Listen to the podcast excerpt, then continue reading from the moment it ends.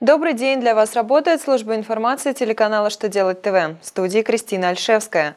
В этом выпуске вы узнаете, по какой форме представить расчет по экологическому сбору, почему с выплат на фитнес взносы не уплачиваются, кто обязан маркировать шубы, произведенные подрядчиком.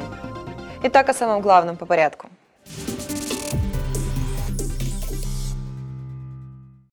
Утверждена форма расчета суммы экологического сбора. Напомним, что экологический сбор уплачивают производители и импортеры товаров, подлежащих утилизации после утраты ими потребительских свойств. Сбор рассчитывается по каждой группе товаров, для которой установлен норматив утилизации.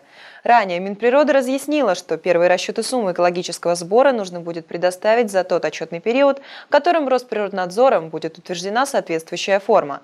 Начиная с отчетности за 2016 год, отчетным периодом по экологическому сбору признается календарный год. Значит, первый раз новый расчет нужно будет представить по итогам 2016 года.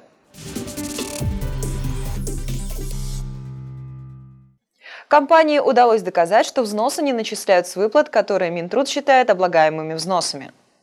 Арбитражный суд Северо-Западного округа стал на сторону компании, которой ФСС доначислил взносы в связи с невключением их в базу для исчисления компенсации затрат работников на занятия физической культурой и спортом.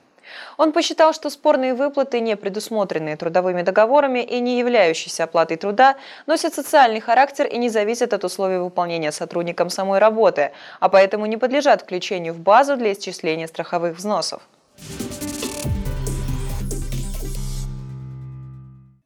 Маркировать шубы, произведенные подрядчиком, обязан заказчик. Дело в том, что при производстве шуб подрядным способом право собственности на готовую продукцию возникает у заказчика, который в свою очередь будет являться производителем, осуществляющим ввод данной продукции в оборот.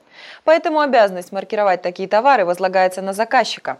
Об этом сообщает Федеральная служба России. Но подрядчик может осуществить маркировку товаров КИС, полученным от заказчика и, имея полномочия, внести соответствующие сведения в информационную систему маркировки от имени заказчика.